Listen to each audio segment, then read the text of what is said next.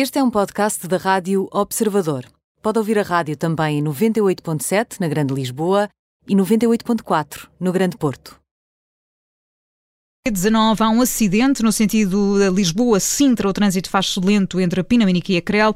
Um acidente que obrigou à redução de vias e também no sentido Sintra-Lisboa, lento entre o Rio de Mouros e a tudo por causa também de um acidente. No Porto, na A29, no sentido Porto-Aveiro, há um acidente antes da saída para Espinho, que está também a dificultar o trânsito a esta hora. Se vai na estrada, boa viagem.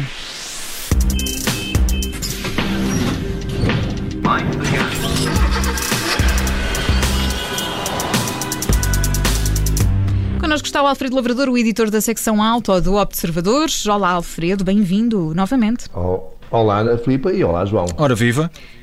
E Alfredo, tu hoje já percebi na Operação Stop queres fazer um género de fact-check sobre o sistema Start and Stop, a tecnologia que alimenta sempre algumas dúvidas. Portanto, qual é o problema? Olha, sabes, Ana Filipa, eh, temos tido alguns, alguns contactos de leitores eh, questionando-nos sobre a, a, a fiabilidade do sistema. Eh, e a realidade é que vivemos num período em que não falta quem conteste tudo, ou quase tudo, muitas vezes sem perceber bem como é que as coisas funcionam ou se há verdadeiramente um problema. Entre engenheiros de café e informações falsas que circulam através das redes sociais, há de tudo um pouco. E o Start-Stop não escapa a esta desinformação. Estamos a falar de um sistema relativamente simples, que começou a ser utilizado já em 2008, uh, creio que pela BMW e pela Mini, e que hoje é utilizado na maioria dos veículos. Tem a capacidade de desligar automaticamente o motor de combustão sempre que o condutor trava ou levanta o pé do acelerador, uhum. isto em cidade, a baixa velocidade, como por exemplo quando se aproxima de um semáforo vermelho, para de seguida voltar a colocar o motor em funcionamento assim que o motor, assim que o condutor, desculpa, uh, pretende retomar a marcha. Uhum.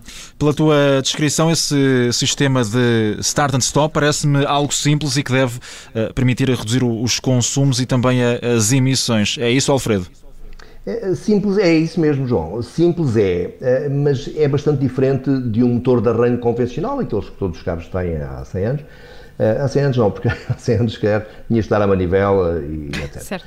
Um, mas um, só que os motores de, de, de arranque convencionais uh, são concebidos para funcionarem 50 mil vezes durante a vida útil de um veículo que é estimada em cerca de 10 anos. Uh, enquanto estes sistemas de start and stop têm de suportar 500 mil operações. Isto obriga a motores elétricos melhores, com com uh, vedantes e, e, suportes e veios, etc., uh, eh, tudo muito mais reforçado, uh, mais potentes e alimentados por baterias com maior capacidade.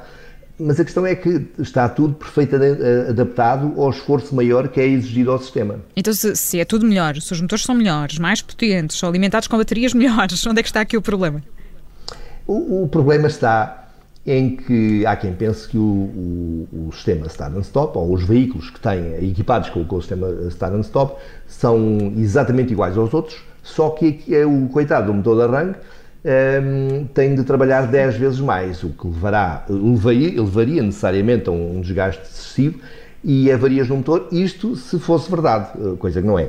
Um, o facto de existir um botão que permite desligar o sistema e de por vezes o Start and Stop não funcionar, tampouco ajudaram muito à confiança, sendo que esta última situação, portanto, eles não, o start and stop não funcionar, se fica sobretudo a dever aos sensores do sistema que o protegem, que detectam o estado da carga da bateria e a sua temperatura, funcionando apenas quando, elas, quando ambos estão dentro uhum. dos parâmetros normais. Alfredo, mas deixa-me aqui recuar uh, um, um, pouco. Uh, não me respondeste em relação, àquela, em relação àquela questão da economia e também da, da redução das emissões por causa do start and, do start and stop. Afinal, como é que, como é que isso é?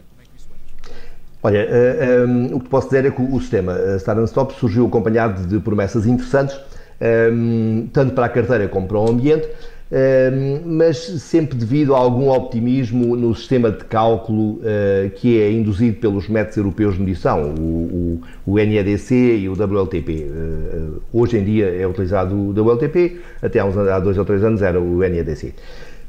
Não há grandes vantagens, ou, aliás, não há nenhumas vantagens para quem circula essencialmente em, em estrada uh, ou autoestrada e faz grandes viagens, etc. Mas para quem se desloca em cidade, há alguns galhos.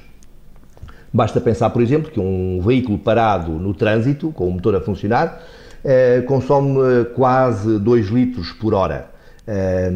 E, e, todos nós sabemos que, lamentavelmente, e já não estou a falar necessariamente do, dos táxis e etc., mas há muita gente que, que perde cerca de uma hora por dia parado no trânsito, o, o, que é representativo. E, portanto, é nesta situação sim. que o Start and Stop é vantajoso para baixar consumos e emissões.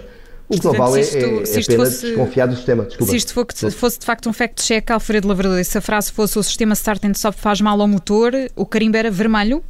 Era completamente vermelho. Ora boa, vamos por um carimbo. Que as pessoas uh, se esforcem, uh, não faz sentido nenhum. Meta aí o carimbo, por favor. Já meti, já meti. Já, queres que eu, esperas, agora perdi já o Como som é outra vez. Na rádio? É, é um truque. É um, queres ver? Queres ouvir? Diz. Carimbo. Cá está. Ah, pois está. Pronto, é isto. Foi, Portanto, o sistema Start Stop não faz mal ao motor. O Alfredo Lavrador deixou aqui tudo muito bem explicadinho na nossa operação Stop de hoje. O Alfredo Lavrador, que é o editor da secção Auto, e todas as semanas junta-se a nós. Portanto, na próxima semana cá estarás novamente. Obrigado, Alfredo. Está combinado. E fiquei muito mais descansada porque o meu carro tem start and stop. Pronto. É Vês, não precisas desligar. Eu fiquei preocupado porque o Alfredo diz que normalmente o tempo de vida dos carros são 10 anos e eu posso dizer que há carros que chegam aos 20 e tal. Não, a, a, Portanto, não, não sei se está na altura de mudar. Sabe, João, tu sabes que a média portuguesa é, é, são para aí 13 anos ou 15 anos, assim, uma coisa dessas. É, mas há muitos, há uma porcentagem ainda considerável de veículos que têm mais de 20. Só que quando são produzidos, quando são concebidos, um, tudo aquilo tem que funcionar durante um mínimo de anos e esse mínimo de anos anda à volta do, dos, dos 10 anos. Uh, mas todos eles passam facilmente.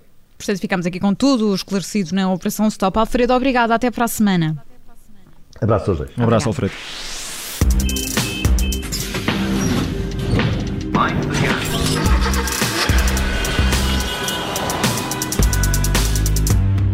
Rádio Observador.